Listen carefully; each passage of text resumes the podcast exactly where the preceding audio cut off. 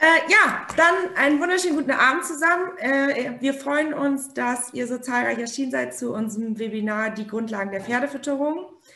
Ähm, mein Name ist Franziska Rujewski, ich bin Produktmanagerin der Marke Nature's Best, habe selber Pferde, bin im Reitsport von klein auf verbunden, habe Agrar studiert mit dem Schwerpunkt Ernährung ähm, und bin seit 2017 Tierheilpraktikerin. Die Ausbildung habe ich bei der Naturheilschule Prester gemacht und darf mittlerweile sogar mit in Prüfungskommissionen sitzen. Ähm, und freue mich sehr, dass ich heute etwas zu den Grundlagen der Pferdefütterung erzählen darf. Freue mich auf ein ja, sehr rundes Webinar und hoffe auf viele Nachfragen. Bitte unterbrecht mich auch äh, sonst zwischendurch mal kurz, ähm, wenn ihr was irgendwie nicht verstanden habt. Jetzt, Kathi, wolltest du noch was Organisatorisches erzählen? Genau, auch von mir. Hallo an alle.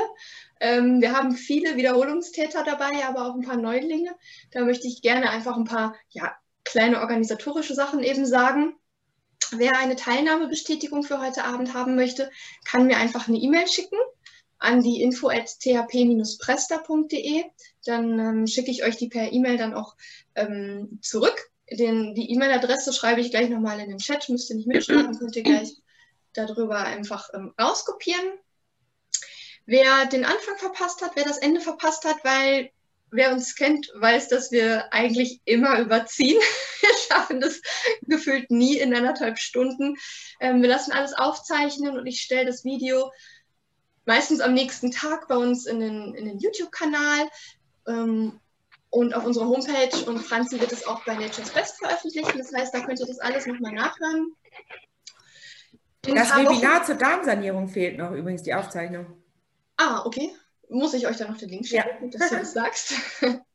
Und in ein paar Wochen wird dann ähm, dieses Webinar dann auch äh, in unserem Podcast-Kanal veröffentlicht werden, wenn ihr keine Lust habt, vorm Computer zu sitzen, sondern lieber joggen oder putzen wollt dabei, dann könnt ihr es auch einfach nur für die Ohren haben.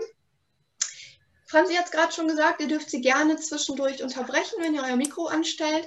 Wenn ihr nichts zu sagen habt, stelle ich einfach die Mikros stumm, damit es nicht so stört. Ähm, aber ihr könnt ja eure Mikros einfach alle wieder ähm, einschalten oder aber ihr nehmt äh, die Chat-Funktion und den Chat habe ich nämlich im Blick und dann unterbreche ich Franzi an geeigneter Stelle und hoffe, dass ich keine Frage vergesse. Genau. Super, dann starten wir mal. Hm.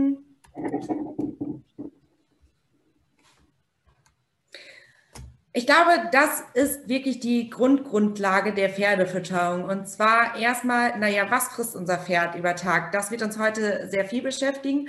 Ähm, erst werden wir grob erfahren, was das Pferd frisst. Danach gehen wir auf den Verdauungstrakt ein. Was passiert eigentlich im Körper des Pferdes? Ähm, und dann überlegen wir uns, ähm, wofür wir eigentlich die Vitamine, Mineralien, Spurenelemente brauchen und warum das Pferd da bedarfsgerecht gefüttert werden sollte. Wie ihr auf der Folie sehen könnt, habe ich eine Ernährungspyramide ähm, einmal gezeichnet, dass das Pferd 75 Prozent Raufutter frisst und 25 Prozent Krippenfutter. Bei uns gibt es ja auch Ernährungspyramiden bei Menschen, ähm, wo ganz unten zum Beispiel, also die Basis ja eben Gemüse und Obst sein sollte. Jetzt wissen wir 25 Prozent Krippenfutter, aber was zählen wir denn zum Krippenfutter? Wir zählen zum Krippenfutter alles, was wir erstmal in die Futterkrippe, in den Futtertrog tun. Dazu gehören Pellets, Müsli, Hafer, Möhren, Äpfel. Ähm, da fällt uns ja einiges ein. Definition von Raufutter. Zu Raufutter gehört Heu. Das Heu ist un unumstritten, genauso wie eigentlich das Stroh, das Futterstroh, was wir auch oft gleichzeitig als Einstreu haben. Aber eben auch die Heulage, die Silage und in ganz, ganz schwierigen ähm, Heuerntejahren manchmal sogar die Maissilage. Im Vorhinein wurde mir die Frage zugetragen, ob ich auf den Unterschied ähm, Heu-Heulagefütterung, Silagefütterung einmal kurz eingehen könnte. Das möchte ich jetzt einmal an der Stelle anreißen. Ähm, ich glaube, jedem ist klar, was Heu ist. Kommen wir einmal zur Produktion von der Heulage. Also die Heulage wird aus jungem Gras gewonnen, was ungefähr ähm, eine Restfeuchte von 40 bis 50 Prozent hat und damit der Trocknungsprozess im Gegensatz zu Heu kürzer ist und haben wir zum Beispiel eine instabile Wetterlage, wir die Qualität einer guten Heulage eventuell besser ernten können, als wenn es immer in ein Heu reinregnet. Dieses Heu wird nach der kurzen Trocknungsphase gepresst und luftdicht verpackt, sodass es äh, milchsauer vergoren wird.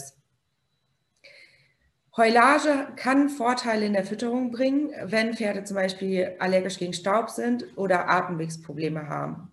Jetzt können wir natürlich sagen, okay, man kann auch dann Heu füttern und dieses Heu eben wässern. Ja, kann man, aber in manchen Betrieben ist es einfach nicht möglich, da zum Beispiel das Heu im Winter ja auch einfrieren kann, wenn es gewässert wurde und zu lange bei kalten Temperaturen draußen steht. Oder eben im Sommer ähm, auch mal ein bisschen vergorener werden kann, wenn es zu heiß ist und dieses feuchte Heu dann zu warm wird. Worauf sollten wir bei einer guten Heulage achten? Eine gute Heulage hat mindestens einen pH-Wert von 4,2, ähm, damit eben auch Bakterien, die zum Beispiel oder Keime, die zu ähm, Fäulnis führen würden, absterben.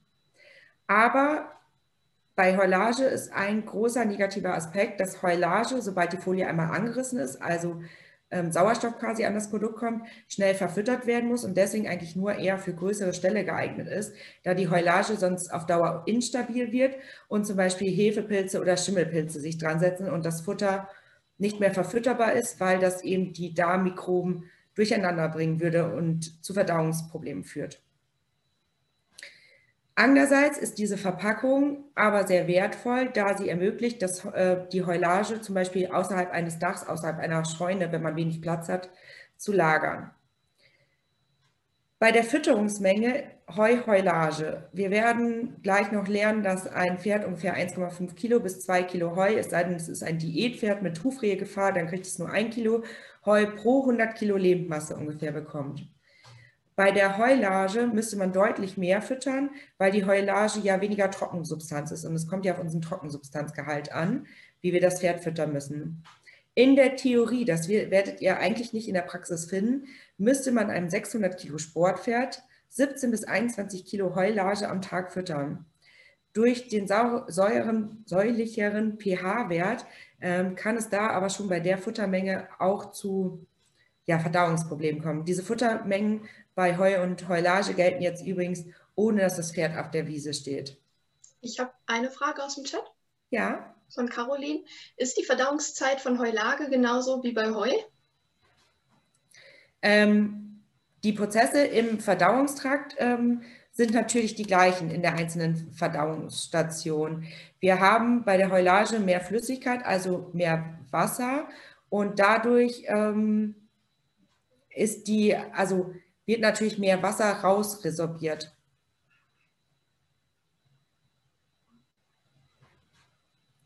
Ja. Okay. Gut. ähm, die Frage Heu oder Heulage muss einmal der Stallbesitzer entscheiden und ähm, muss natürlich auch wetterabhängig gemacht werden. Das Wichtigste ist, dass die Qualität stimmt. Eine gute Heulage kann für ein Pferd, was damit keine Probleme hat, äh, deutlich gesünder sein als ein schlechtes Heu. Genauso ist ähm, ein schlechtes Heu ähm, auch nicht zu verfüttern. Also es kommt wirklich bei beiden auf die Qualität an und man muss ein bisschen individuell das Pferd betrachten. Ähm, wenn ein Pferd eh schon Verdauungsprobleme hat und eine gestörte Darmflora, ist sicherlich, sicherlich eine gute Heufütterung das Mittel der Wahl. Ähm, Lisa hat noch eine Frage dazu. Mhm. Ähm, also trinken Pferde, die Heulage erhalten, weniger?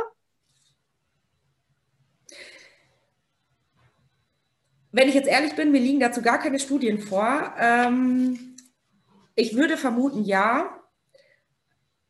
Aber ob es wirklich so ist, kann ich an dieser Stelle nicht hundertprozentig beantworten.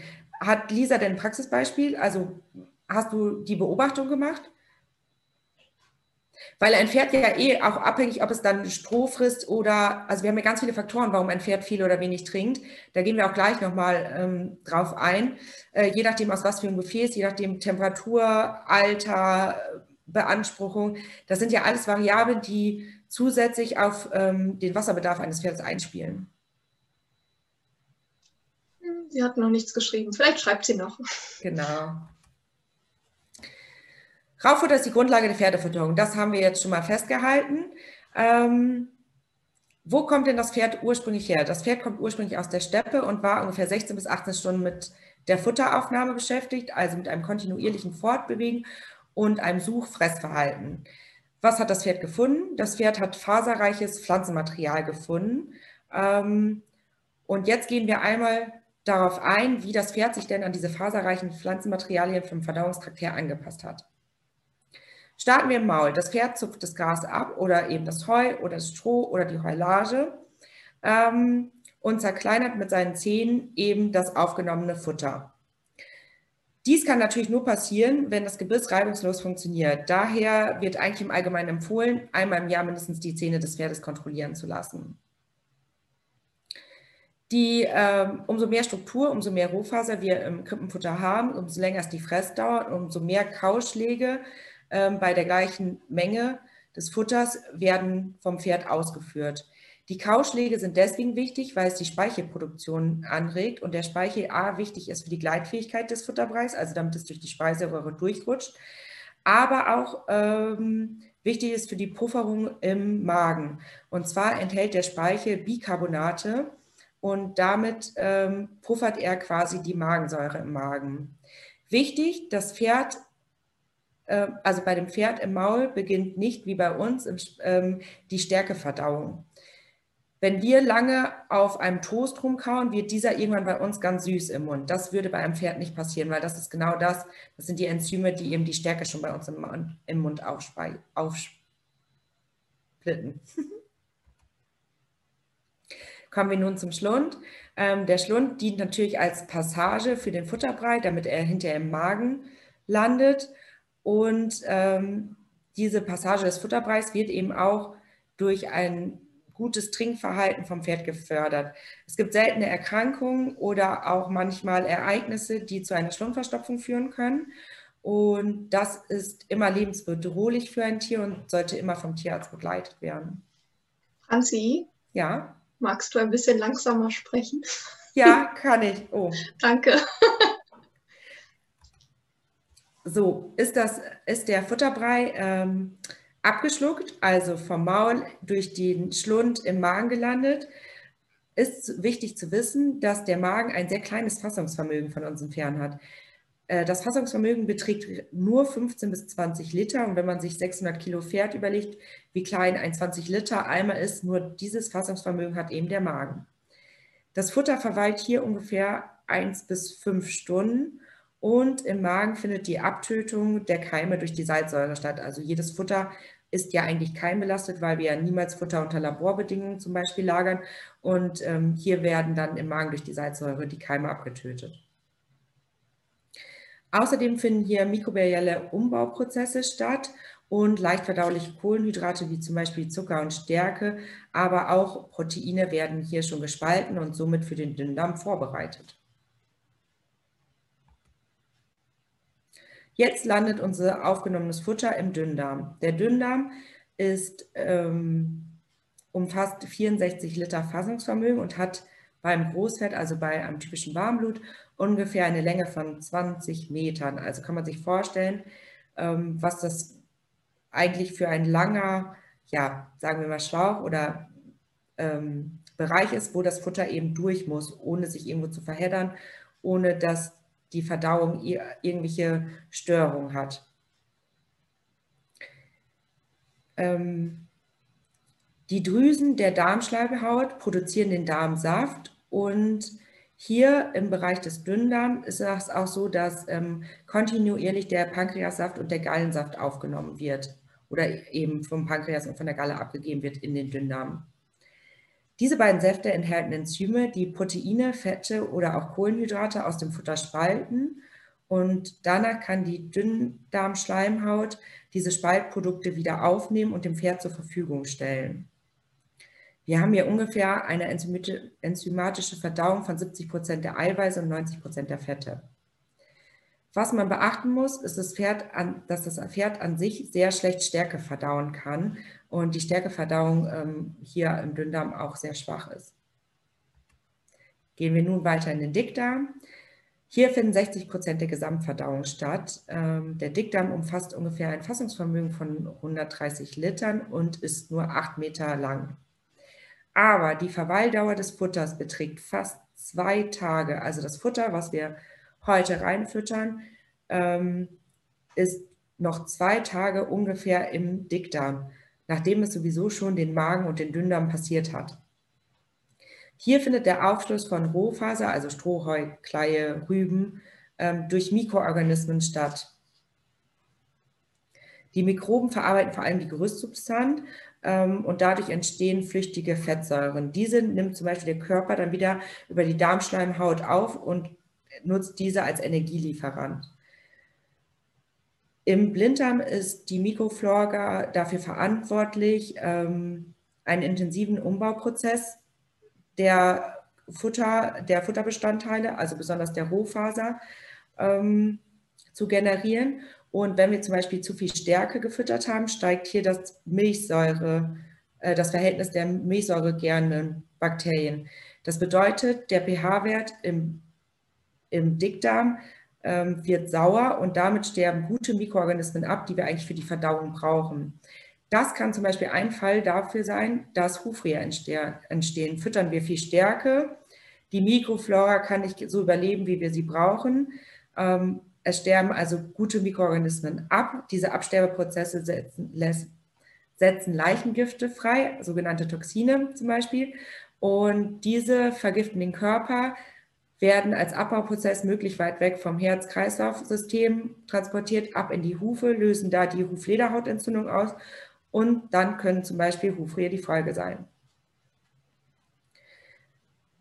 Der Grimmdarm ähm, ist auch Teil des Dickdarms und beim Durchfließen des, ähm, also wenn der Futterball durch den Grimmdarm fließt, wird hier das Futter langsam eingedickt und Wasser zum Beispiel rückresorbiert. Also es ist auch, es dient als Wasser- und Elektrolytenspeicher, zum Beispiel für Natrium, Kalium und Chlorid. Unter anderem findet hier auch die Synthese der B- und B-Vitamine und, C und Vitamin C statt. Ich habe eine Frage im Chat. Ja. Ähm, welche Futtermittel beinhalten am meisten Stärke? Kann ich die Frage ähm, nach hinten schieben, weil wir Bestimmt. das nachher nämlich genau ähm, noch analysieren. Ja, ich halte die im Hinterkopf und dann ist die nächste Frage, vielleicht auch für später, kann zu viel Stärke auch im Heu sein und deswegen auch Hufrehe entstehen? Zu viel Stärke, ähm, ja, also eine Form von Stärke und zwar, ähm, wir können zu viel Fructan im Heu haben, zu viel Zucker. Und zu viel Zucker ähm, führt eben auch dazu, dass die Mikroben absterben, weil das Pferd das nicht verdauen kann und damit eben ähm, ja im Endeffekt die gleiche Kette, wie ich sie gerade beschrieben habe, abfolgt. Ja, es ist meistens selten, obwohl wir dieses Jahr in einigen Heuanalysen schon einen extrem hohen Fructangehalt festgestellt haben. Man kann dieses Heu aber zum Beispiel auswaschen, weil Fructan ein wasserlöslicher Zucker ist und wenn man das Heu richtig auswäscht, man den Zuckergehalt reduziert. Aber dieses Heu sollte man nicht ad libitum füttern, also nicht unbegrenzt 24 Stunden zur Verfügung stellen, das kann gerade für Extensivrassen oder ähm, Pferde, die sowieso zu Übergewicht neigen, tatsächlich zu großen Problemen führen. Und Annelena fragt, wie das in der Heulage ist.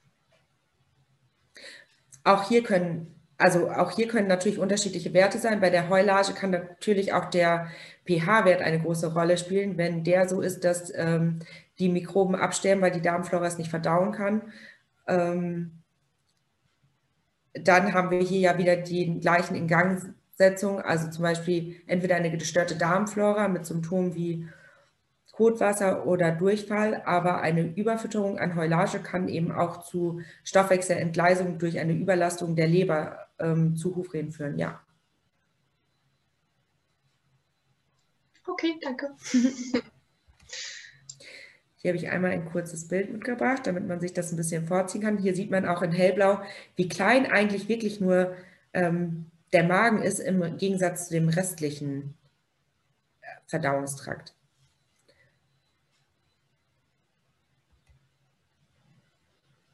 Also einmal zusammenfassend. Wir haben im Speichel noch keine Enzyme. Also bei Pferden würde das Toastbrot nicht süß werden im Mund. Wir haben eine geringe Amylaseaktivität im Dünndarm. Damit meine ich, dass das Pferd sehr wenig Stärke nur verdauen kann. Und dadurch, dass im Dickdarm ja die Mikroben hauptsächlich ähm, das, die Gerüstsubstanz verarbeiten, ist natürlich die Gesundheit der Dickdarmflora maßgeblich abhängig vom Rohfasergehalt und vom von der Rohfaserqualität ähm, also der Raufhatterqualität, das, was wir dem Pferd füttern und zur Verfügung stellen. Gehen wir jetzt auf die Bedürfnisse des Pferdes ein. Ich habe euch zwei Beispiele mitgebracht. Beispiel A, Weide. Das Pferd steht 24 Stunden auf der Weide und kann damit 16 bis 18 Stunden, wird ungefähr die Fresszeit betragen. Das bedeutet, das Pferd frisst drei bis vier Kilo Weidegras pro Stunde, was eine Tagesaufnahme von 50 bis 60 Kilo beträgt. Davon sind ungefähr 10 bis 12 Kilo Trockensubstanz, also abzüglich des Wassers. Das Pferd soll 2 Kilo Trockensubstanz pro 100 Kilo Lebendmasse aufnehmen. Schauen wir uns jetzt mal einen Shetland Pony an. Ähm, wenn es 4 Kilo Trockensubstanz fressen sollte, weil wir davon ausgehen, dass es 200 Kilo wiegt, sind wir bei 4,7 Kilo Heu am Tag oder bei 20 Kilo Weidegras. Bei einem Haflinger wären wir zum Beispiel bei 9 Kilo Trockensubstanz, das bedeutet 10,5 Kilo Heu oder eben 52,5 Kilo Weidegras. Ähm, diese Mengen, diesen Gewicht, ich glaube, darüber ist man sich selten bewusst, wie viel das Pferd doch am Tag frisst. Reitpferde, nehmen wir ein 600 Kilo Pferd, fressen 12 Kilo Trockensubstanz am Tag, dann sind wir bei 14 Kilo Heu ähm, oder eben 60 Kilo Weidegas. Szenario B, wir sind im Stall. Im Stall kann das Pferd natürlich nur das fressen, was wir ihm zur Verfügung stellen und auch nur so lange fressen, wie das Pferd was findet im Stall. Zu wissen ist eigentlich, dass eine Überfütterung mit Heu kaum möglich ist. Alleine von dem Kaubedürfnis des Pferdes, also irgendwann erschlafft der Kaumuskel, dann hört das Pferd eigentlich auf zu fressen, oder eben die Füllung des Magen-Darm-Trakts äh, führt zu einer reduzierten Futteraufnahme. Dazu muss man aber allerdings wissen, dass Ausnahmefälle wie zum Beispiel ein hoher Fruktangehalt gepaart mit einer Extensivrasse oder mit einem eh schon korpulenten Pferd können natürlich zu Hufrehen oder so führen. Bei Kraftfutter greift dieser Mechanismus nicht. Wir können dadurch, dass Kraftfutter ja oft ähm, den Kaumuskel nicht so erschlafen lässt, können wir dem Pferd sechs, sieben Kilo Kraftfutter geben und das Pferd ist trotzdem nicht an sich satt und würde von sich aus nicht aufhören zu fressen. Also man könnte nicht Hafer ad libitum zur freien Verfügung dem Pferd geben. Das würde schiefgehen. Bei energiearmem Stroh kann es auch zu Verstopfungskoliken kommen, wenn die Pferde Langeweile haben oder zu wenig Heu oder Heulage und die Pferde einfach das Stroh ohne Ende die ganze Zeit durchfressen. Jetzt kommen wir. Kannst du ganz kurz? Ja. Kannst du einmal zum Beispiel A zurückgehen? Die Jasmin ähm, würde gerne Beispiel A noch einmal langsamer durchgehen. Ich weiß nicht, Jasmin, hast du ähm, spezielle Fragen dazu, die du vielleicht eben stellen könntest? wenn du, wenn es ums Mitschreiben geht, wenn du dir die Daten aufschreiben möchtest, wie gesagt, das kommt, ähm, ich denke, morgen in den YouTube-Kanal, da kannst du dir das in Ruhe sonst abschreiben. Oder wie gesagt, du hast spezielle Fragen, das weiß ich jetzt nicht. Sie konnte nicht so schnell folgen. Okay. Gibt es denn jetzt Fragen noch zu der Folie? Mal schauen.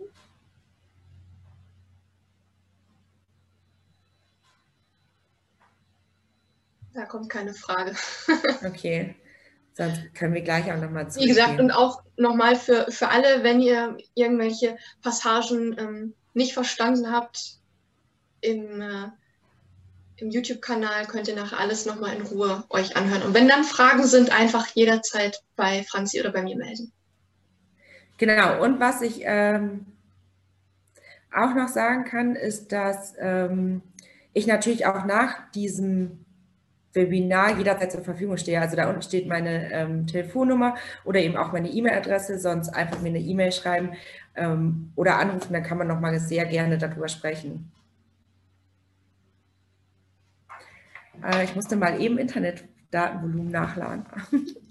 also, okay, jetzt gehen wir auf die Bedürfnisse des Pferdes ähm, zum Bestandteil Protein-Eiweiße ein. Eiweiße, Protein sind Hauptbestandteil des Körpers weil sie eben Bestandteil jeder Körperzelle sind. Und also kann gar nichts im Pferdekörper oder auch in unserem Körper funktionieren, wenn wir einen akuten Eiweißmangel hätten oder dem Pferd kein Eiweiß zur Verfügung stellen.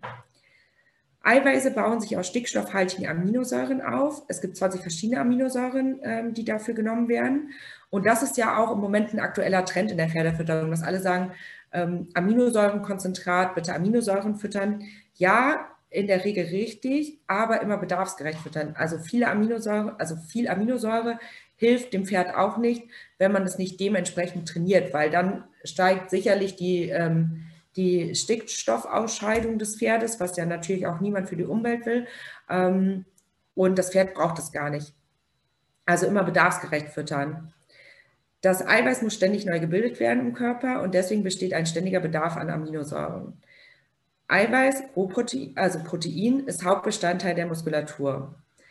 Oft wird Eiweiß in der Pferdefütterung gefürchtet. Es gibt diese, ähm, ja, früher haben, hat man gesagt, dass Eiweiß im Frühjahr zu Hufrehen führt, weil die Eiweißgehalte im jungen Gras im Frühjahr sehr hoch sind. Heute weiß man, dass ähm, Eiweiß aber eigentlich nicht die Hufrehe auslöst, sondern eher das Frukthaar. Eiweiß ist natürlich zum Beispiel in Milchpulver, Soja, Leinschrot, Luzerne oder auch im Klee in sehr hohen Maßen enthalten. Auch in der Espasette, ich glaube, die Liste können wir sehr, sehr lang weiterführen. Genau, und Weidegras ist natürlich im Mai extrem eiweißhaltig. Kommen wir nun einmal zu den Kohlenhydraten. Äh, Kohlenhydrate sind aus Zuckermoleküle aufgebaute Stoffe. Sie dienen als Energielieferant, also auch das Pferd braucht Kohlenhydrate, um eben Leistung zu erbringen oder seine Physiologie am Laufen zu halten. Es gibt einmal die Monosaccharide, also einzelne Zuckermoleküle. Dazu zählt Glucose, Fructose, Galaktose oder eben auch die Pentose. Die Saccharide sind aus zwei Zuckermolekülen aufgebaut. Dazu zählt der Rohrzucker zum Beispiel, ähm, der setzt sich zusammen aus Glucose und Fructose. Oder der Milchzucker, der sich aus Glucose und Galaktose zusammensetzt. Polysaccharide setzen sich aus mehreren Zuckermolekülen äh, zusammen. Dazu zählt eben die Stärke, die Zellulose, die Pentose, die Pektine und eben auch die Fructane. Besonders stärkreichen Futtermittel sind Weizen, enthält 70% Stärke, Mais 60%, Gerste 50% und Hafer enthält bis zu 40% Stärke. Die Höchstmenge ähm, Stärke, die am Tag dem Pferd verabreicht werden sollte, sind 2 Gramm je Kilogramm Körpergewicht. Hier haben wir auch schon die eine Frage, nämlich jetzt nach dem Stärkegehalt gelöst. Aber wir gehen auf Stärke und Getreide auch später nochmal genauer ein. Fett. Fett wird mittlerweile oft diskutiert in der Pferdefütterung, auch gerade die Ölfütterung des Pferdes. Ähm, das Pferd besitzt keine Gallenblase, das ist richtig. Wir haben aber schon gelernt, dass der Gallensaft kontinuierlich in den Verdauungstrakt des Pferdes abgegeben wird und damit eben die Fettverdauung unterstützt. Fette sind sehr energiereich. Sie sind äh, bis zu dreimal energiedichter als zum Beispiel Kraftfutter. Und ähm, wenn zum Beispiel bis zu 50, 15, Entschuldigung, 15 Prozent des Krippenfutters aus Öl oder Fett besteht, kann das Pferd dieses noch verdauen. Der große Vorteil bei dieser Fettfütterung ist, dass es kein, nicht ähm, im Gegensatz zu einer Stärkefütterung nicht zu einer pH-Wertabsenkung kommt und damit eben die Verdauungsprobleme, wie sie bei einer hohen Stärkemenge auftreten können, nicht auftreten. Natürlich kann ein Pferd, was noch nie vorher Fett bekommen hat und dann auf einmal richtig viel Öl bekommt, ähm, auch Verdauungsprobleme bekommen. Das ist gar nicht die Frage. Durch eine Öl- oder Fettfütterung wird die Gefahr von Verstopfungen verringert. Also füttert man zum Beispiel viel Stroh, weil es ein schlechtes Heujahr ist, kann man damit einen Teil der schwierigen Grobfaserkomponente aufheben. Wir haben den Vorteil, dass wenn wir unserem Pferd Fett füttern, die Aufnahme der fettlöslichen Vitamine und deren Vorstufe ähm, besser stattfinden kann und obwohl alle Öle einen ähnlichen Energiegehalt haben, haben sie aber große Unterschiede in sekundären Stoffen, also zum Beispiel Vitamin E-Gehalt oder der Omega-3-Fettsäurengehalt. Das hochwertigste Pflanzenöl ist zum Beispiel das Hanföl.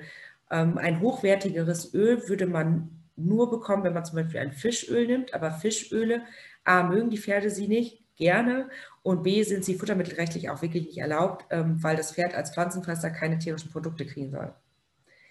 Die Höchstmenge bei Öl beträgt ungefähr 1 Gramm pro Kilo Lebendgewicht, äh, Körpergewicht des Pferdes und sollte auf drei Mahlzeiten verteilt werden.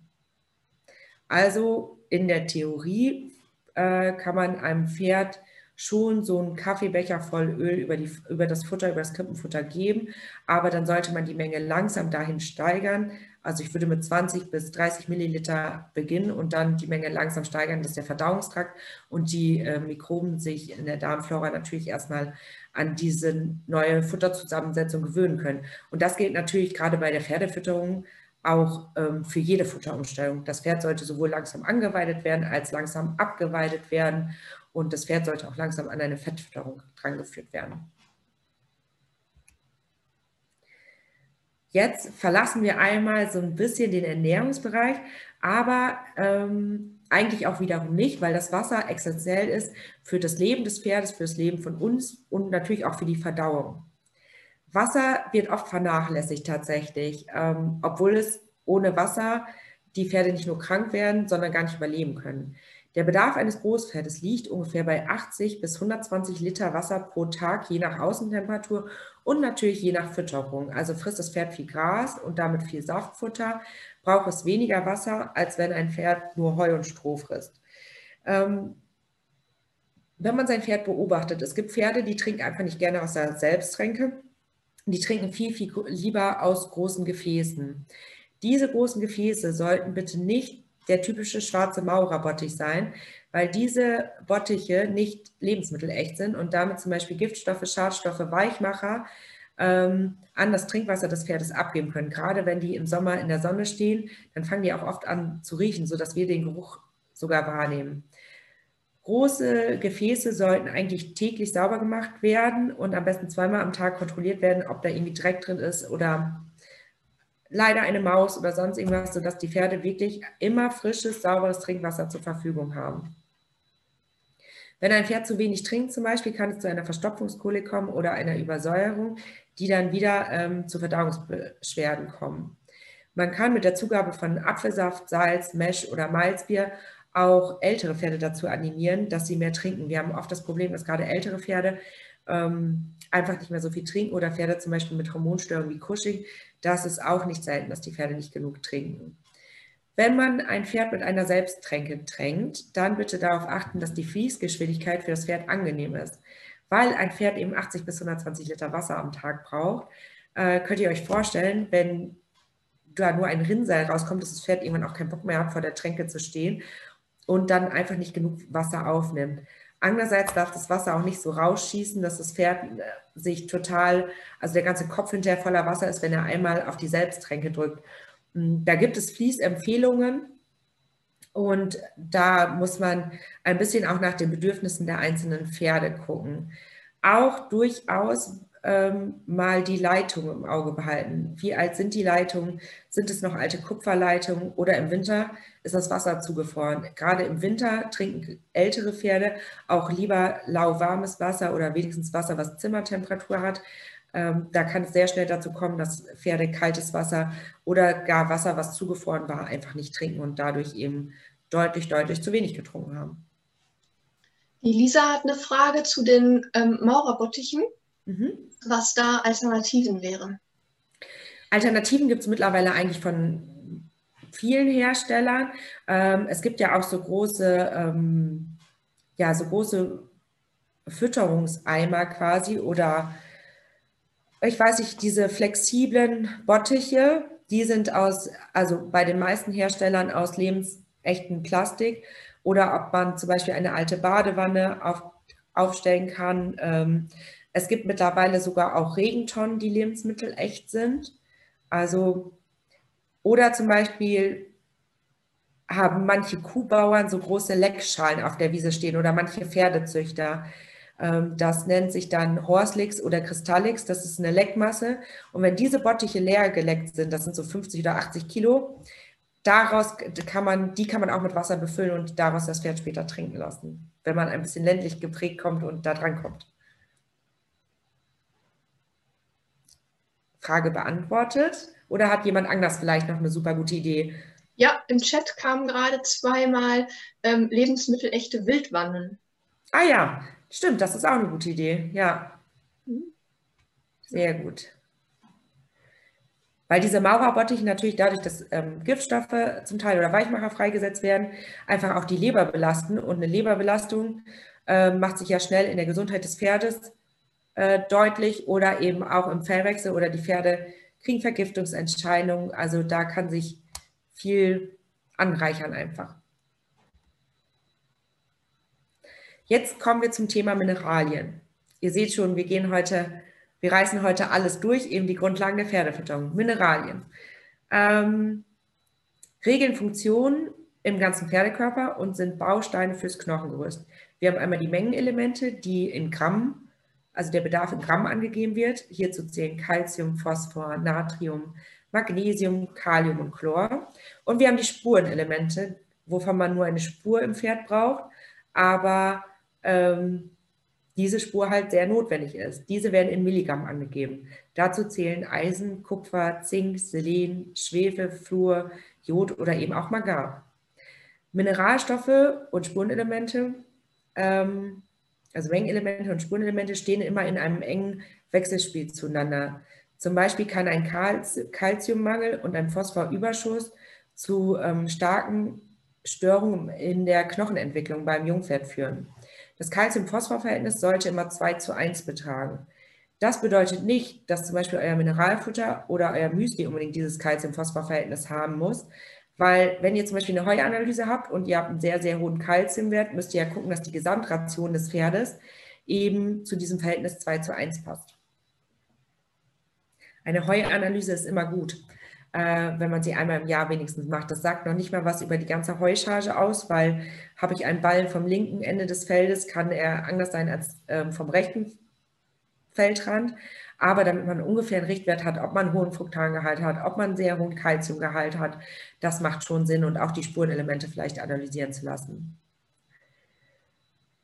Mineralien. Hier habe ich euch einmal eine Tabelle mitgebracht. Ähm, und zwar wie viel eigentlich in Abhängigkeit, oben habe ich euch das Körpergewicht aufgeführt, von 100 Kilo Körpergewicht des Pferdes zu 800 Kilo, wie der Bedarf an Kalzium, Phosphor, Magnesium, Natrium, Kalium und Chlor aussieht. Wir haben, ähm, nehmen wir einmal das 400 Kilo Pferd und einmal das 600 Kilo Pferd, sieht man, dass der Kalziumbedarf zum Beispiel um 5,2 Gramm innerhalb dieser 2 Kilo, 200 Kilo Range dann stärker ist. Diese Zahlen könnt ihr, also müsst ihr euch nicht merken, die gibt es bei der GFE 2014 in der Broschüre, sind sie veröffentlicht.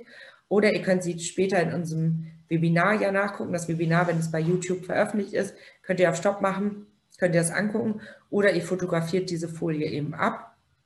Hm, aber es ist tatsächlich sehr, sehr schwierig, ohne eine Heuanalyse äh, genau die Bedarfswerte für euer Pferd in der Fütterung auszurechnen, weil das ja, wenn wir überlegen, dass wir 75 Prozent Raufutter füttern, ein ganz, ganz großes schwarzes Loch ist, wo wir gar nicht wissen, was wir hundertprozentig füttern.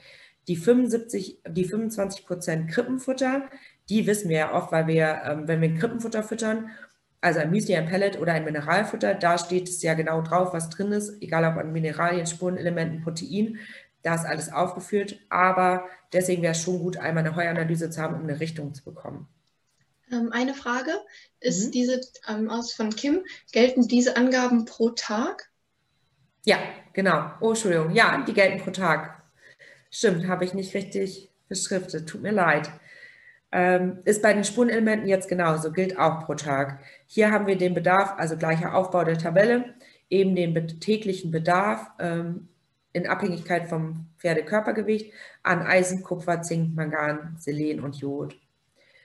Und das, hier befinden wir uns ja im Milligrammbereich. Und wenn man sich überlegt, dass ein 100 Kilo Pferd oder ein 200 Kilo Shetty, nehmen wir mal, einen Bedarf hat von 0,55 Milligramm Selen am Tag, sieht man, dass es wirklich nur ein, eine Spur ist und wie sensibel dieser Bereich ist. Weil gerade bei zum Beispiel Selen hm, haben wir das Problem, dass ein Selenmangel und ein Selenüberschuss fast ähnliche Symptome macht, aber ein Selenüberschuss oder auch zu einer Selenvergiftung führen kann und damit auf Dauer ähm, zu einer richtigen Vergiftung des Pferdes und auch in schweren Fällen sogar zum Tod des Pferdes führen kann.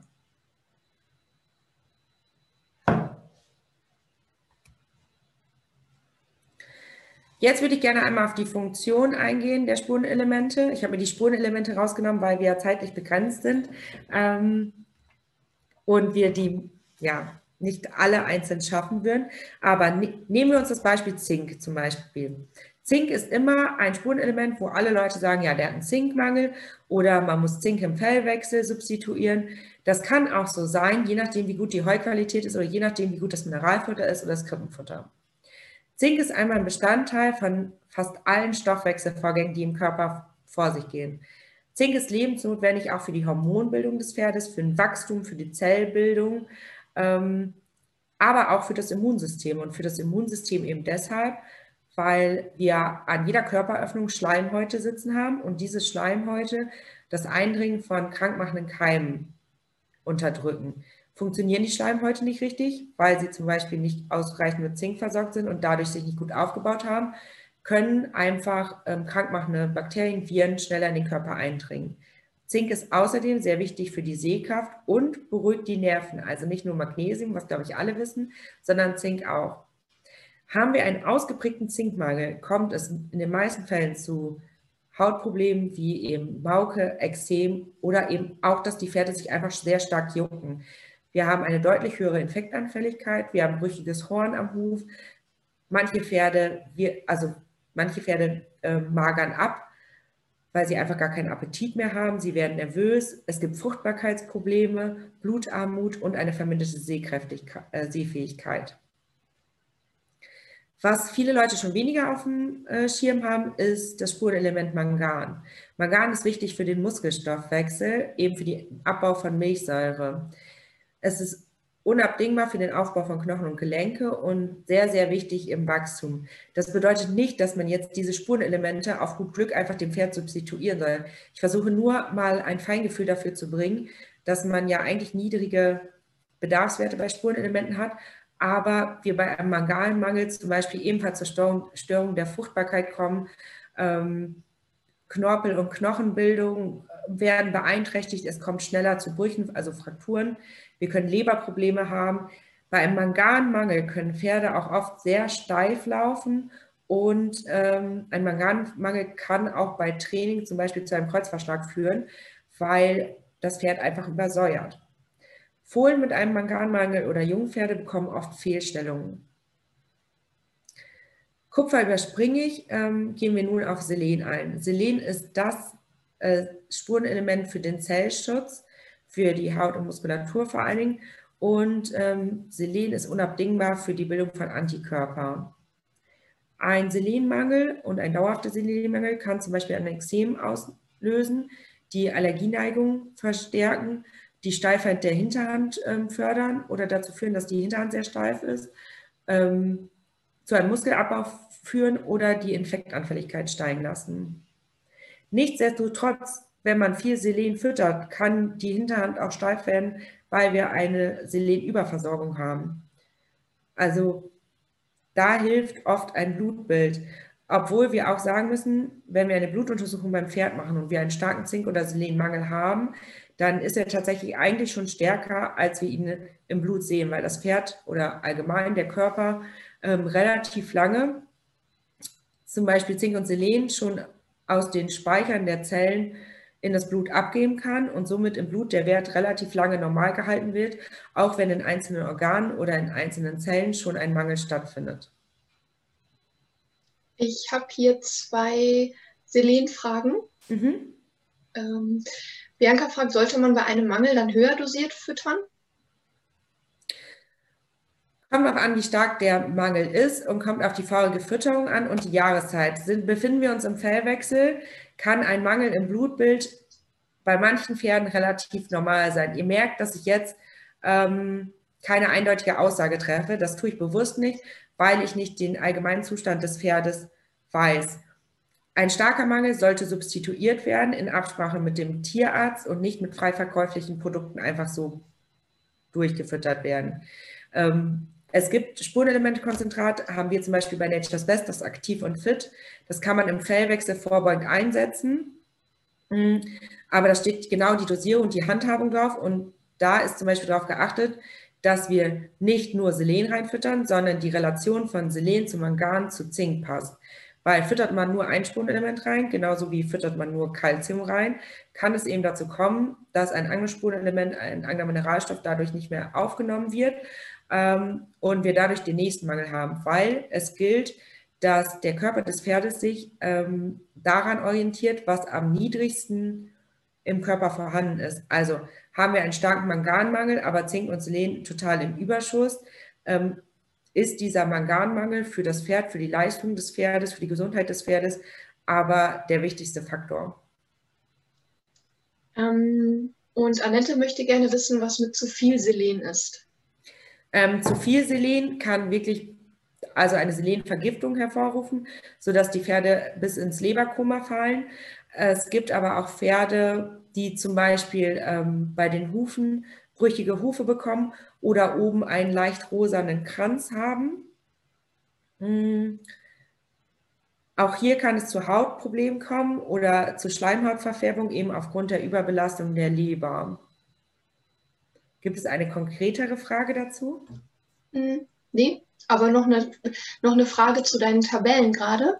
Mhm. Sind die Milligrammangaben für alle Pferde nach Gewicht gleich oder auch rassespezifisch? Ein Isländer benötigt doch gegebenenfalls andere Mineralstoffmengen, wie zum Beispiel die Ibera, oder? Genau, ähm, das ist äh, ein guter Hinweis. Und zwar, diese Angaben sind aus der GFE 2014, also aus der ja, Praxis der Pferdefütterung, aus dem Forschungsteam.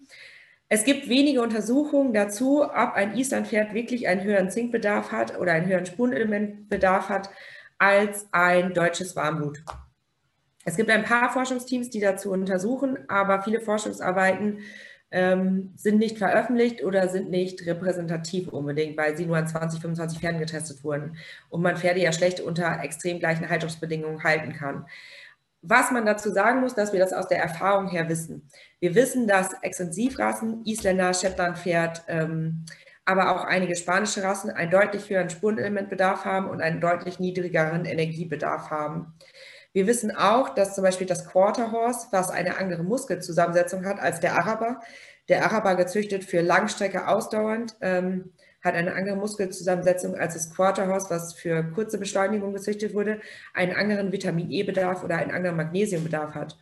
Ähm, trotzdem gibt es da wenig äh, belastbare Zahlen zu und ähm, deswegen kann man leider nur diese Zahlen anführen. Aber wenn man für ein, also wenn man einen Futterplan ausrechnet oder erstellt, jetzt für ein Islandpferd, achtet man schon auf also setzt man das Futter schon sehr, sehr anders zusammen als jetzt äh, für ein deutsches Reitpony. Ja. Okay, die anderen Fragen, die ich hier habe, die kommen an den Schluss. okay. Ähm, ich habe einmal ein Beispiel mitgebracht. Das ist jetzt auch das typische Warmlut. Wir müssen auf den heutigen Wiesen ähm, und da, wo wir in Deutschland Heu ernten, fast immer Spurenelemente oder Mineralien substituieren, weil eben durch eine Hafer-Heufütterung diese Bedarfswerte oder die äh, Bedürfnisse des Pferdes nicht gestillt werden. Nehmen wir jetzt unseren Wallach Paul. Paul ist acht Jahre alt, hat ein Gewicht von 600 Kilo und ähm, ja, wird drei, viermal die Woche leicht gearbeitet, also befindet sich im Erhaltungsbedarf. Wenn wir Paul jetzt 8 Kilo Heu am Tag füttern, 1,5 Kilo Hafer, haben wir eine tägliche Zufuhr von 9,5 Kilo Futter. In der untersten Zeile ähm, seht ihr die Differenz von dem eigentlichen Bedarf hin zu dem, was Paul bekommt. Grün, ähm, selbst bei dieser Fütterung, die ja gar nicht zu groß gewählt ist, haben wir schon einen leichten Energieüberschuss von 5,5 Prozent. Das heißt, wir füttern mehr in Paul rein, als er eigentlich benötigt, um sein Körpergewicht zu halten. Wir füttern auch 33,1 Gramm am Tag Kalzium zu viel in das Pferd rein, als das, was Paul eigentlich braucht. Aber der Bedarf ähm, an Kupfer wird zum Beispiel gar nicht gedeckt. Also müssten wir, müssten wir schauen, dass wir Paul Kupfer zusätzlich zukommen. Ebenso der Bedarf an Zink wird nicht gedeckt. Wir haben ein Mehrbedarf von 402 Milligramm Zink am Tag, die Paul eigentlich zusätzlich bräuchte. Hier zeigt sich schon, ähm, wie sensibel dieser Bedarf ist, weil wir Kalziumüberschuss haben, Kupfermangel, Zinkmangel Um, wie wichtig das ist, eigentlich das richtige Mineralfutter anhand einer Heuanalyse und der restlichen Fütterung abzustimmen. Kommen wir nun zu den Vitaminen. Die Vitamine sind äh, lebensnotwendige Wirkstoffe, das wissen wir alles, das kennen wir auch aus der menschlichen Ernährung. Bei einem Mangel kann es zu Störungen des Allgemeinbefindens oder eben Ausfallerscheinungen kommen.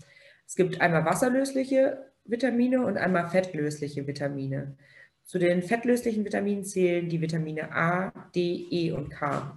Man kann daraus das Wort Edeka bilden, dann kann man sich merken, welche fettlöslich wären.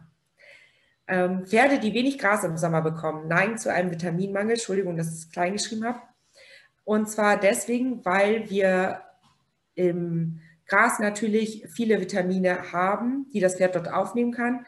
Und im Heu leider durch die Lagerung einige Vitamine verloren gehen. Also ein Pferd, was auch im Sommer dauerhaft ähm, eigentlich kein Gras zu sehen bekommt oder sehr, sehr wenig, sollte auch im Sommer mit Vitaminen substituiert werden oder eben mit einem guten Mineralfutter. Ein Pferd, was im Sommer auf der Wiese steht, da kann es schon durchaus sein, dass fast alle Vitamine durch das Weidegras gedeckt werden, außer vielleicht Vitamin E je nach Belastung. Viele B-Vitamine und Vitamin K werden mit der Hilfe von Mikroorganismen im Dickdarm und im Blinddarm gebildet. Und solange das Pferd keine hohen Kraftfuttermengen bekommt und genügend Drauffutter, ähm, ist hier eine Substituierung eigentlich fast nicht notwendig. Das bedeutet aber im Umkehrschluss, habe ich ein Pferd, was an Durchfall ähm, leidet oder an extremem Kotwasser und die Darmflora ist gestört, wird natürlich wenig Vitamin B gebildet und müsste deswegen substituiert werden in diesem Fall. Vitamin A wird aus der Vorstufe des Beta-Carotins gebildet und leider wird diese Vorstufe im Heu zum Beispiel sehr, sehr schnell abgebaut und sollte deswegen bei der Winterfütterung immer dazu gefüttert werden. Pferde sind allerdings bei einer Vitaminüberversorgung ähm, viel, viel empfindlicher als andere Nutztiere. Also hier ist auch immer äh, das Motto der Wahl, bedarfsgerecht füttern. Gehen wir einmal auf die fettlöslichen Vitamine ein. Wofür brauchen wir Vitamin A? Vitamin A brauchen wir einmal zum Schutz der Haut und Schleimhäute. Ähm, das wirkt sich positiv auf die Sehfähigkeit und die Fruchtbarkeit auf. Symptome bei einem Mangel können auch Infektanfälligkeit sein. Also zum Beispiel alleine an Infektanfälligkeit findet man nicht heraus, ob das Pferd jetzt zum Beispiel einen Zinkmangel hat oder eben Vitamin A-Mangel. Da muss man schon genauer gucken. Ein Vitamin D ist wichtig, wichtig für die Kalziumaufnahme ähm, im Verdauungstrakt und ähm, fördert die Kalziumeinlagerung in dem Knochen. Bei einem Mangel kommt es zu Störungen im Kalziumstoffwechsel und damit auch zu Störungen im Knochengerüst. Vitamin E ist sehr, sehr wichtig zum Schutz der Zellen eben vor, vor Peroxiden und vor allem in der Muskulatur. Haben wir einen Vitamin E-Mangel, kann die Muskulatur nicht richtig arbeiten. Es kommt zu Muskelschäden und erhöhten Sauerstoffverbrauch in der Muskulatur. Und Vitamin E ist tatsächlich selbst in der Weidezeit halt schwierig, nur über das Weidegras ähm, genügend in das Pferd, gerade bei großer Belastung, ähm, ja, hineinzubekommen. Vitamin K hat sehr viel mit dem Blutgerinnungsfaktor zu tun und ist dafür sehr wichtig. Ähm, und ein ausgeprägter Vitamin K-Mangel kann sich auch äh, ähm, durch eine Blutgerinnungsstörung bemerkbar machen. Die wasserlöslichen Vitamine, ich habe hier immer nur einen Auszug der Vitamine genommen, weil ähm, wir natürlich noch mehr haben. Vitamin B1 ist wichtig ähm, für den Kohlenhydratstoffwechsel und wenn wir einen Vitamin B1-Mangel haben, werden die Pferde oft ähm, schreckhaft nervös und es vermehrt sich die Milchsäure im Blut. Vitamin B2 ist Bestandteil von vielen Enzymen und Enzyme brauchen wir für jeden Abbau-Umbauprozess. Ähm, und haben wir hier einen ausgeprägten Mangel, kommt es zu Sehstörungen. Aber da gibt es in der Praxis tatsächlich auch gar keine Beweise für. Es ist ein reiner Theorieansatz.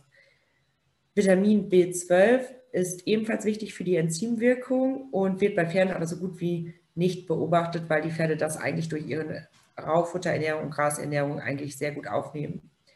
Biotin, Biotin kennt, glaube ich, auch jeder, äh, dass man es im Fellwechsel oft substituiert, ist wichtig für Haut, Hufe, Haar und es kann zu Haut- und Hufschäden beim ausgeprägten Mangel kommen.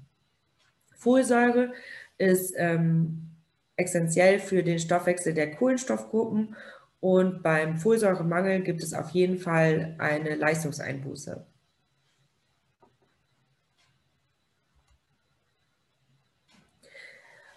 Jetzt hatten wir ziemlich viel Theorie, das äh, und mit den Zahlen ist ja immer zwischendurch anstrengend und mit den Tabellen. Jetzt fassen wir nochmal eben zusammen. Was füttern wir Pferden?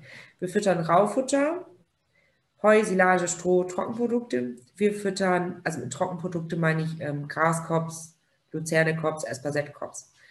Wir füttern Saftfutter, Knollen, Wurzen, also alle Pflanzenteile mit über 55, ähm, äh, die weniger als 55 Prozent Trockensubstanz haben. Dazu zählt auch zum Beispiel das Weidegras. Wir füttern Kraftfutter, Hafer, Mais, Gerste, Luzerne oder eben weitere Futtermittel wie Hirse, Weizen, Weizenkleie, Roggen, Dinkel, Bierhefe, Tritikale, Sojabohnen, Lein, Flachs ähm, oder Grasgrünmehl.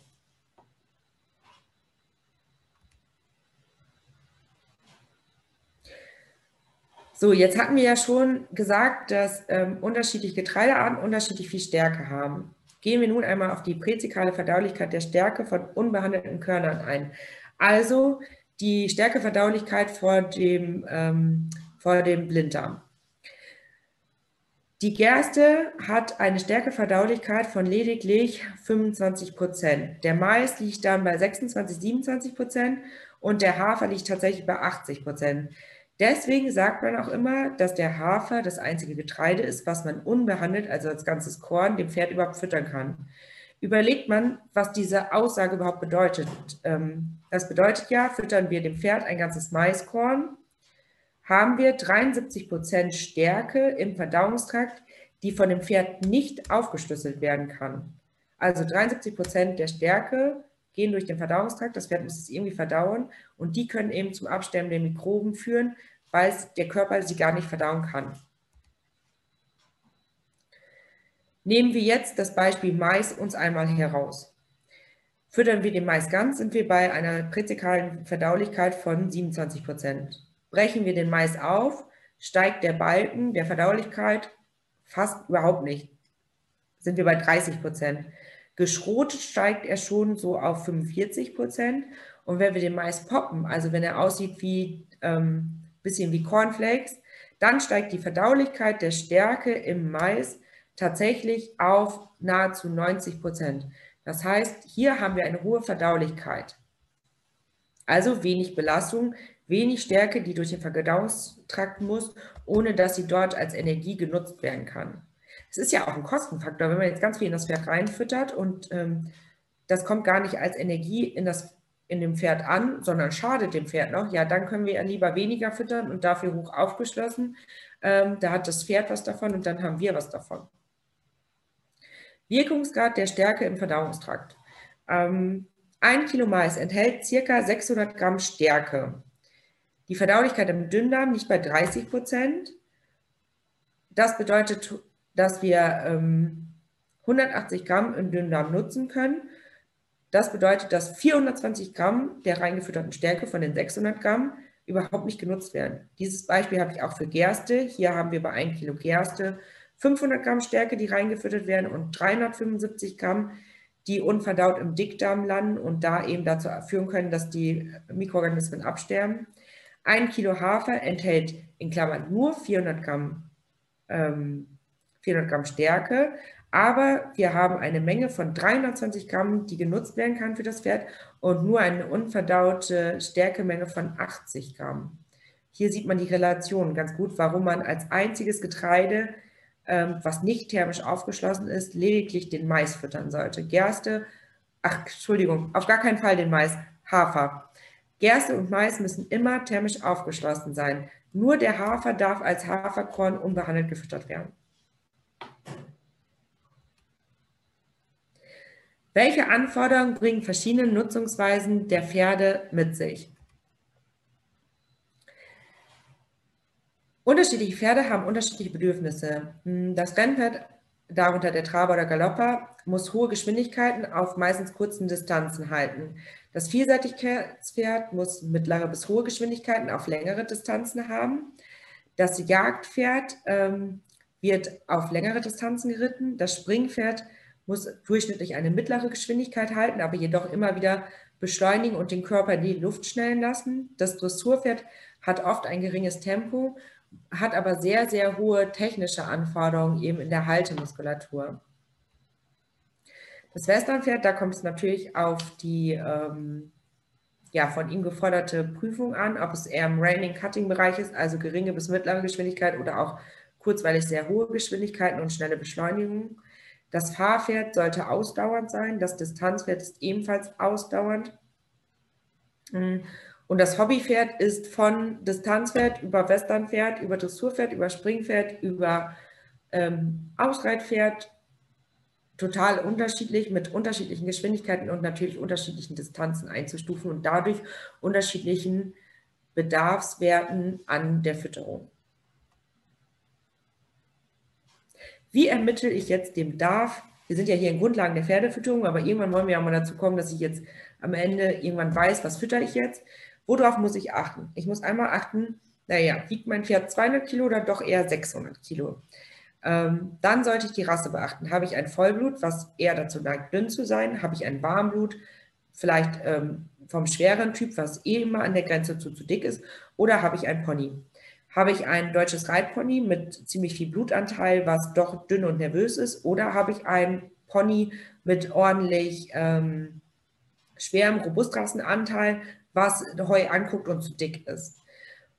Wenn man es ganz genau wissen will, kann man den äh, Bedarf auch noch anhand der Herzfrequenz messen. Aber in der Praxis ist das eher zu vernachlässigen. Jetzt haben wir uns ein Grundgerüst unserer Fütterung überlegt. Jetzt müssen wir Zu- und Abschläge für folgende Parameter einsetzen. BCS ist die Abkürzung für Body Condition Score. Mit dem Body Condition Score äh, können wir herausfinden, ob unser Pferd Unter-, Ideal- oder Übergewicht hat. Hat unser Pferd Untergewicht, werden wir natürlich den Bedarf an Futter etwas höher setzen, hat das Pferd Übergewicht, werden wir ihn ein bisschen runtersetzen. Was wir niemals tun, ist ein Pferd anhand des Raufutters richtig auf Diät zu setzen. Also es gibt keinen Grund, einem Pferd jemals kein Raufutter zu füttern. Egal wie dick es ist, braucht es immer einen Mindestbedarf an Raufutter. Und ja, jetzt lehne ich mich richtig aus dem Fenster. Ähm, früher haben ältere Tierärzte gesagt, wenn ein Pferd in einem akuten Hufreheschub ist, setzt es auf Null Diät. Auf gar keinen Fall bitte. Auf gar, gar keinen Fall. Auch ein Pferd im akuten Hufreheschub benötigt ein Mindestmaß, natürlich unter einem Kilo pro 100 Kilo Lebenswasser am Tag, an Heu und Stroh, damit eben die Darmflora und die Verdauung überhaupt weitergehen kann ähm, und das Pferd nicht zusätzlich in sekundäre Infektions- oder Verdauungsgeschehen Probleme kommt. Die Haltungsform. Zu- und Abschläge gibt es. Absch lege für Boxenhaltung, also das Pferd braucht wenig Thermoregulationsvermögen, steht im Trockenen, es wird nicht nass. Gruppenhaltung, das Pferd spielt vielleicht viel, rennt rum, muss durchaus mal dem Rang höheren weichen oder das Rang höhere Pferd muss einem Rang niedrigeren Pferd sagen, dass es gehen soll. Ein Laufstall oder eben Weidegang. Weidegang, da ziehen wir natürlich von der Stallration Futter ab. Ähm, Laufstall müssen wir gucken, ähm, wie viel das Pferd sich da bewegt, interagiert, wie groß der Laufstall ist. Trainingszustand. Muskulatur verbraucht auch viel Energie. Habe ich ein richtig auftrainiertes Pferd, ähm, braucht dieses zum Erhalt der Muskulatur natürlich alleine schon mehr Energie. Und Umweltbedingungen. Hm, habe ich eine starke Kälte, braucht das Pferd ja alleine zur Thermoregulation schon Energie. Also können wir da wieder ein bisschen Zuschläge machen.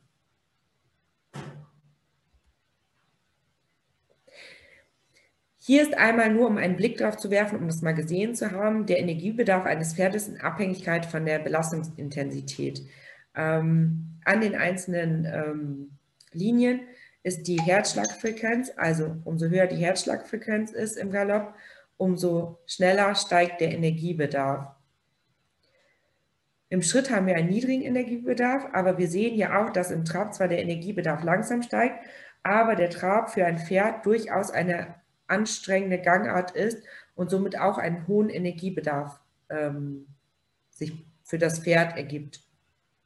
Auf natürlich auf einer langen Phase. Also wenn man einmal unten auf die Skalierung kommt, Dauer der Belastung in Minuten, sind wir bei einem Pferd im Galopp bei 20 Minuten Galopptraining ähm, bei 130 ähm, Megajoule und im Trab sind wir beim, beim circa gleichen Energiebedarf erst nach 180 Minuten. Und die wenigsten Leute traben drei Stunden durch. Das muss man ja auch sagen.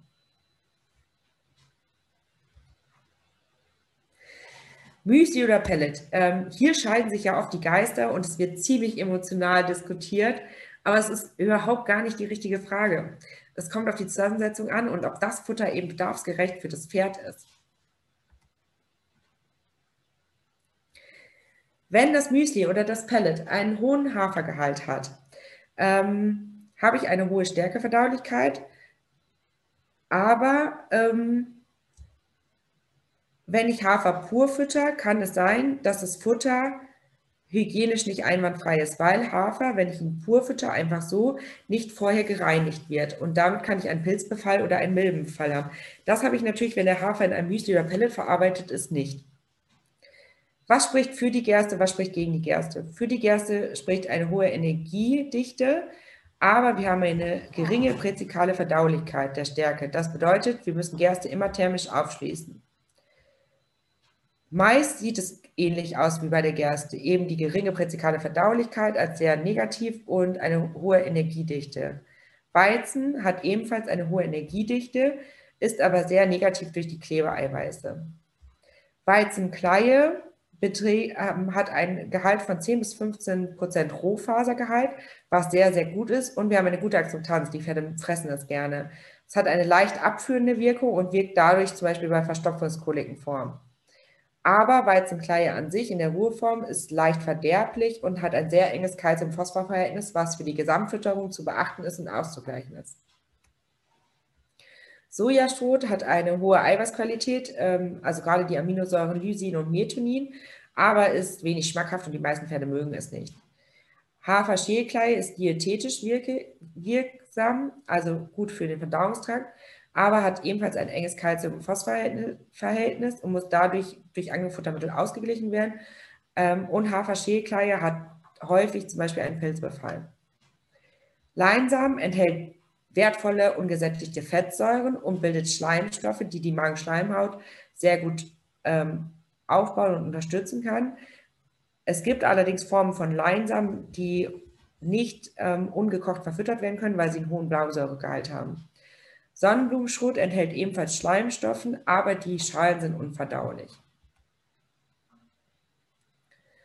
Pflanzenöle, Sojaöl, Maisöl, Sonnenblumenöl, Weizenkeimöl, Hanföl hat eine hohe Energiedichte, aber bei zu hoher Menge ähm, haben wir eine Seifenbildung im Verdauungstrakt.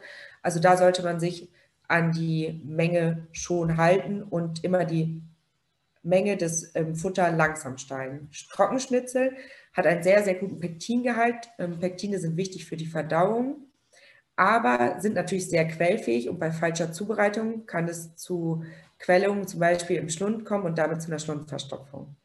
Melasse ist sehr schmackhaft, hat einen hohen Zuckergehalt. Also Melasse besteht zu 50 Prozent circa aus Zucker aber ist, und das wissen die wenigsten Leute, ein natürlicher Chromlieferant. Und viele Leute mit Pferden, die zu dick sind oder die zu Stoffwechselproblemen neigen, wollen immer Chrom in das Pferd füttern, wollen aber auf keinen Fall Melasse in das Pferd füttern. Das heißt jetzt nicht, dass äh, man viel Melasse in ein zu dickes Pferd füttern sollte, aber wenn man zum Beispiel ein Müsli oder ein Pellet kauft und da sind, sind 3% Melasse drin, ist es vielleicht auch manchmal einfach zu vernachlässigen, wenn man sich überlegt, wie viel Zucker im Heu alleine ist und dass Melasse eben nur zu 50 Prozent aus Zucker besteht, aber dafür ein natürlicher Chromlieferant ist und Chrom ist laut Futtermittelrecht ähm, nicht erlaubt, einem Pferd zuzufüttern. Also wir dürfen diese Chromhilfe, die viele Leute ja füttern möchten, ja eigentlich nicht füttern, sondern man muss chromhaltige Pflanzen nehmen. Bierhefe hat eine hohe biologische Wertigkeit äh, des Proteins und Bierhefe liefert B-Vitamine, die ja gerade bei einer gestörten Darmflora auch unabdingbar sind und hat ebenfalls eine diätetische Wirkung. So, jetzt hatten wir ziemlich viele Informationen und ich habe es immer schon blinken sehen. Ähm, ja, ich habe ganz viele Fragen im Chat.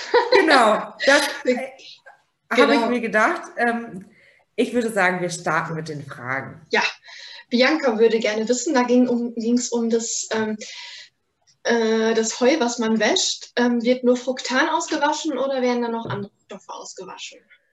Ähm, leider nicht. Leider ist es tatsächlich so, dass äh, natürlich Nährstoffe allgemein ausgewaschen werden und, und, vor allem auch die wasserlöslichen Vitamine, weil sie leider eben wasserlöslich sind. Mhm. Dann Jenny, also wenn eine Frage nicht ausreichend beantwortet wurde, meldet euch einfach in, entweder im Chat oder später dann per E-Mail, per Telefon bei Franzi. Ja? Ähm, Jenny möchte gerne wissen, wie viel Gras frisst ein 500 Kilogramm Reitpony in einer Stunde und wie viel Heu muss ich dann abziehen? Also da können wir am besten mal das zusammen errechnen. Entschuldigung jetzt, ich hoffe, ihr kriegt alle kein Schleudertrauma, dass ich da so schnell durchzeppe. ähm, aber wir haben eine drei bis vier Kilo äh, Weidegras wird pro Stunde aufgenommen. Also gehen wir mal von 4 Kilo Weidegas in der Stunde auf. Und 4 Kilo Weidegas, ähm, je nachdem, sagen wir mal, wir haben dann 2 Kilo Trockensubstanz, jetzt grob gerechnet, damit es einfach im, im, im Kopf ist. Ähm, bei 2 Kilo Trockensubstanz haben wir, warte, ich brauche einen Stift, Entschuldigung. Ich darf es jetzt auch nicht fragen. Also wir haben 500, wir haben 500 Kilo Pferd und sind dann ja ungefähr bei 10 Kilo Heu am Tag. Das sind 9 Kilo Trockensubstanz ungefähr, Trockensubstanz. Und wenn wir 2 Kilo Trockensubstanz brauchen wir noch 7 Kilo Trockensubstanz. Also sind wir ungefähr bei 7,5 Kilo, also grob überschlagen, jetzt nicht genau ausgerechnet, bei 7,5 Kilo Heu am Tag anstatt zu 10 Kilo Heu am Tag, dann ist es ein Abzug von 2,5 Kilo. Was auch immer du sagst, ich kann das jetzt nicht nachrechnen. ja, wenn das Pferd drei bis vier Kilo Weidegras ähm, in der Stunde aufgenommen hat, weil es nicht durch Sozialkontakt irgendwie beeinflusst wurde und das Pferd natürlich Heißhunger auf Gras hat und nicht wild rumgaloppiert und das Gras lang genug ist, damit es das Pferd, damit das Pferd eben auch diese Menge an Weidegras aufnehmen kann. Okay. so. Lisa möchte gerne wissen, ähm, das Grundwasser bei unseren Pferden ist sehr eisenhaltig. Ist das schlimm? Ja. Ähm, zu eisenhaltiges Wasser führt dazu, dass viele Pferde deutlich weniger trinken. Ich weiß nicht, ähm, wo das Pferd steht, ob es zu Hause steht, ob man die Möglichkeit hat, mal über eine Enteisungsmaschine nachzudenken, weil dann kann man in der Praxis beobachten, dass die Pferde deutlich mehr trinken. Und es ist auch nicht gesund für die Magengesundheit des Pferdes auf Dauer. Dann zwei Fragen zur Heuanalyse. Und zwar mhm. Annelena und Isabel würden gerne wissen, was das kostet und wo man die machen lässt. Was das kostet, ist tatsächlich von Bundesland zu Bundesland unterschiedlich. Und ähm, wo man die machen lassen kann, mh, hm, einmal bei der LUFA oder in den meisten Analyselaboren. Also ich glaube, da kann man es am besten bei Google eingeben tatsächlich oder eben die Lufa einmal anrufen und fragen, weil das ja auch darauf ankommt, was für Werte ihr analysieren wollt. Ich würde empfehlen, die Spurenelemente mit zu analysieren. Da gibt es unterschiedliche Pakete, die man buchen kann. Also Google hilft da bestimmt. Ja. Dann Annette. Wir bekommen vom Stall das Mineralfutter. Leider schafft es der Stallbesitzer nicht, zeitnah neues Mineralfutter vorrätig zu haben, sodass wir zwei bis drei Tage kein Mineralfutter haben. Wie wirkt sich das auch für das Pferd aus? Kommt damit die Verdauung durcheinander? Nein, also unsere Pferde sind ja ähm, schon in der Lage, eine, ähm, einen kurzfristigen äh, Mangel auszugleichen. Das wäre ja auch schlimm. Dafür haben wir ja auch die Funktion der Leber, dass die zum Beispiel Mineralstoffe speichern kann oder Vitamine. Wenn wir drei Tage im Urlaub uns ungesund ernährt haben, passiert uns ja erstmal auch nichts. Also wenn zwei oder drei Tage das Mineralfutter weg ist oder das Mineralfutter mh, hm, auch mal eine Woche fehlt, ist es für ein gesundes Pferd völlig in Ordnung, das auszugleichen. Mhm. Dann Talina besitzt zwei Tinker und füttert das Nature's Best Mineralfutter fit und, fit und aktiv. Reicht es für die Rasse aus oder sollte man Zink zufüttern? Nee, ähm, beim, zum Beispiel beim Nature's Best ähm, Aktiv und Fit reicht es völlig für die Rasse aus. Das Aktiv und Fit ist ein Spurenelementkonzentrat, was ja extra für Extensivrassen für, von uns entwickelt wurde, ähm, wo alle Spurenelemente aneinander angepasst ziemlich hochgeschraubt sind. Genau. Also und mit so einem Produkt kann man zum Beispiel auch ähm, also dazu füttert man auf keinen Fall noch Mineralfutter dazu. Das ersetzt das normale Mineralfutter. Und dann kann man bei den Tinkern ja spielen. Haben wir jetzt einen Tinker mittlerem Ausmaß, also 500, 600 Kilo, kann man im Fellwechsel durchaus sechs Wochen 50 Gramm füttern. Und wenn der Fellwechsel vorbei ist und man füttert das den ganzen Jahr durch, ähm, reichen dann auch ähm, zwischendurch 30 bis 40 Gramm. Mhm. Ähm, dann fragt Bianca, was hältst du persönlich von Haaranalysen in Klammern Bioresonanz, um Mängel festzustellen? Genau, ich persönlich, gut formuliert, ich persönlich bin ein ganz, ganz großer Fan der Bioresonanz. Jetzt werden einige Leute lachen. Ähm, ich kann es nur sagen, dass ich für mich persönlich, ich hatte von der Firma Rayonics ähm, ein halbes Jahr lang ein Gerät. Ich habe damit gearbeitet, ich habe damit verschiedene Pferde getestet ähm, im Freundes- und Bekanntenkreis. Ich habe erstaunliche Sachen herausgefunden. Ich habe allerdings nicht auf Mängel untersucht.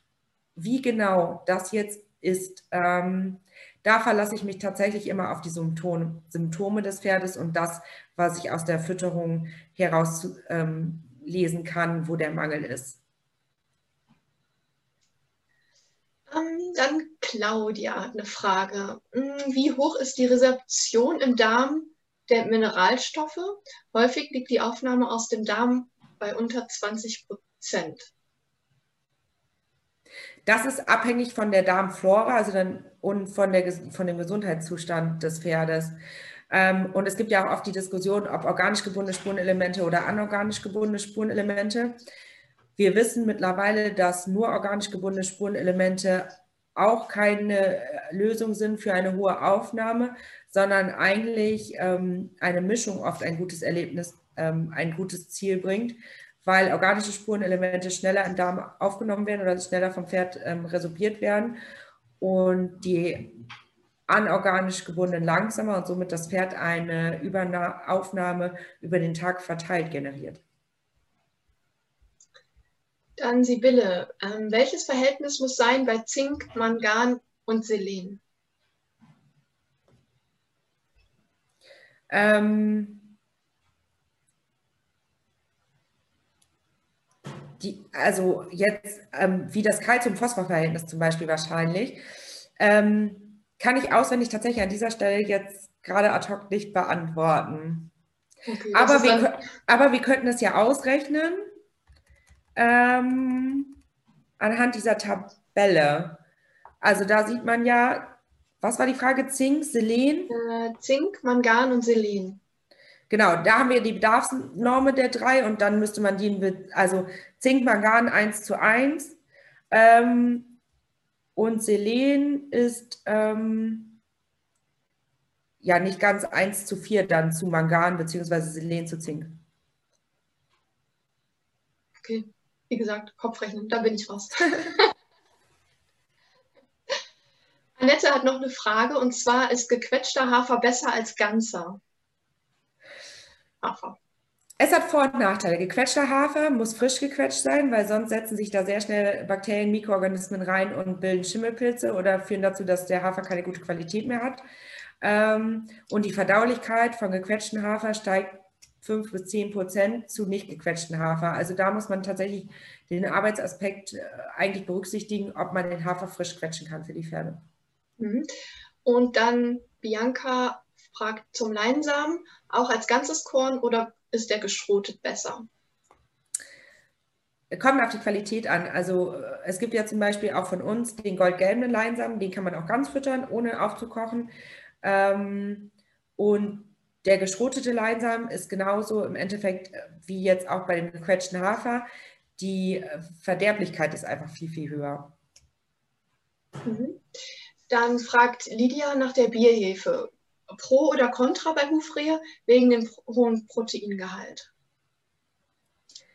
Bierhefe, hm, nicht im akuten Hufreheschub. Wenn das Pferd sich aber soweit erholt hat und aus dem akuten Hufreheschub raus ist, muss man ja irgendwas machen, um die Darmflora aufzubauen. Ähm, dazu hatten wir ja letzte Woche auch das Thema Darmsanierung. Aber wir könnten auch ein, also nach dem Webinar gerne eine E-Mail an mich schreiben und wir stellen einen genauen Fütterungsplan für das Pferd auf, weil man da natürlich bei der Dosierung der Bierhefe darauf achten muss, wie die Gesamtration des Pferdes ansonsten ist, wie viel Eiweiß oder äh, wie viel andere Stoffe bekommt das Pferd an sich schon. wobei Protein ja auch für ein Hufrehpferd nicht so dramatisch ist. Annelena muss noch mal zum Thema Heulage fragen, schreibt ja. sie. Ähm, ist es für PSSM-Pferde ungeeignet? Also PSSM-Pferde, für alle, die es nicht wissen, Polysaccharid-Speichermyopathie-Pferde. Die Pferde haben ein Problem damit, ähm, tatsächlich zum Beispiel Stärke zu verdauen, weil die die nicht richtig aufspalten können und die so in die Muskulatur eingelagert werden und dadurch zum Beispiel zu Verspannungen ähm, bis hin zum Kreuzverschlag diese Pferde neigen bei falscher Fütterung. Es kommt auf die Heulage-Zusammensetzung tatsächlich da an. Generell würde ich die Heulage nicht unbedingt empfehlen, ähm, weil es ein saureres Futter ist und diese Pferde ja eh dazu neigen, dass sie schneller übersäuern und dadurch einen Kreuzverschlag bekommen. Ähm, bei mir warst du jetzt gerade weg. Oh, bin ich wieder da? Ja. Was habt ihr denn gehört? Soll ich nochmal sagen? Äh, sag mal so, generell würdest du Heulage? Ähm, generell ist Heulage ja ein saueres Futtermittel und deswegen würde ich für PSSM-Pferde Heulage nicht empfehlen, weil die ja eh zu einer Übersäuerung der Muskulatur des Körpers neigen können. Ähm, und deswegen würde ich da gucken, dass ich ein nicht so saures Futtermittel nehme. Okay, anscheinend war ich äh, die Einzige, die dich nicht gehört hat. Ah, Aber ah, okay. doppelt gemoppelt halt besser. Ja. Ähm, Lisa fragt, ähm, was ist richtiges Trinkverhalten beim Pferd? Mein Pferd lässt das Wasser eine Zeit lang im Maul und schluckt es dann. immer, immer, dann trinkt er ja relativ wenig, oder? Weil eigentlich trinkt ein Pferd ja schnell und viel. Gute Frage. Kannst du ja gleich nochmal darauf antworten. Ähm, machen einfach die nächste Frage, oder? Also ich kenne so ein Trinkverhalten vom Pferd tatsächlich nicht, aber im Maulbereich ist alles in Ordnung und ich hoffe, die Zähne sind untersucht, weil dann würde ich da einmal gucken, ähm, ja, ob da irgendwas los ist. Mhm, ja. mein Pferd trinkt immer so, Zähne sind okay. Davon hätte ich ja gerne mal ein Video. Würde mich auch interessieren ähm, und warum der sich das angewöhnt hat. Aber es gibt ja auch Pferde, die, ja, also so wie Menschen manche Marotten haben, haben Pferde ja auch manche Marotten, obwohl es meistens durch irgendwas, ja, irgendwie die Pferde das gelernt haben, das zu machen. Zum Beispiel, vielleicht war die Wassertemperatur des Trinkwassers oft zu kalt für das Pferd, je nachdem, wo es vielleicht vorher war oder ähm, weiß nicht, ähm, ob es aus einem kalten Gebiet kommt so dass es vielleicht gelernt hat, die Temperatur im Mund anzuwärmen? Ähm, Lisa macht für uns ein Video und sie hat manchmal das Gefühl, sie ist ein Genießer. Kann auch sein. Also ja, schwierig zu beantworten jetzt, aber es ist ungewöhnlich, aber das weiß ihr sicherlich vorher schon. Okay, Annelena, ähm, wofür brauchen die Pferde Chrom? Äh, Chrom hat einen Einfluss auf den Insulinstoffwechsel des Körpers und ähm, also ganz einfach gesprochen, wenn man Chromhefe füttert oder Chrom, kann es dazu führen, dass das Pferd abnimmt. Das gibt es auch beim Menschen, gibt es auch Chromtabletten, um ähm, eine Gewichtsreduktion zu machen, weil man davon ausgeht, dass mit Hilfe von Chrom das Pferd an sich weniger frisst. Nicht jetzt auf einmal alle Chrom in das Pferd füttern. Futtermittelrechtlich nicht erlaubt. Es gibt aber Produkte von der Firma Derby Med zum Beispiel, ähm, das Chrosolin, was chromhaltige Pflanzen enthält und damit dazu führt, dass Fetteinlagerungen nicht so stark im Halsbereich sind oder auch am Körper, ja. Dann Kim, ich habe noch eine Frage zum Anfang. Es geht um die Aussage, dass Hufrehe eher auf den Fruktangehalt zurückzuführen sind, statt auf zu viel Eiweiß. Gibt es dazu eine Studie? Dazu würde ich äh, sehr gerne mehr lesen und es genauer wissen. Äh, gibt es viele Studien zu? Ähm, kannst du mir bitte eine E-Mail schreiben und dann ähm, schicke ich dir verschiedene Links dazu. Das ist kein Problem. Mhm. Talina möchte gerne wissen, ähm, wo der Unterschied zwischen anorganischem und organischem Mineralfutter ist. Ähm, anorganisches Mineralfutter ist ähm, zum Beispiel Zinkoxid und organisch gebundenes Mineralfutter ist zum Beispiel ähm, Zinkchelat. Und es kommt tatsächlich auf die ähm, ähm, auf die, ähm, ach, wie heißt es denn jetzt? Wortfindungsstörung, Entschuldigung. ähm, ja, auf die, auf die Bindungsform des, ähm, des äh, Spurenelementes des Stoffes im, in der Substanz an. Ich überlege mir gleich eine bessere Formulierung. Alles gut. Nächste Frage? Ja. Diana besitzt zwei Traber, welche stark im Warmbluttyp stehen. Mhm. 24 und 27 Jahre alt. Mein 24-Jähriger wird noch aktiv geritten. Welches Mineralfutter von Nature's Best ist da ideal? Ähm, kann ich ad hoc nicht beantworten, müsste ich einmal wissen, wie die Pferde ansonsten gefüttert werden.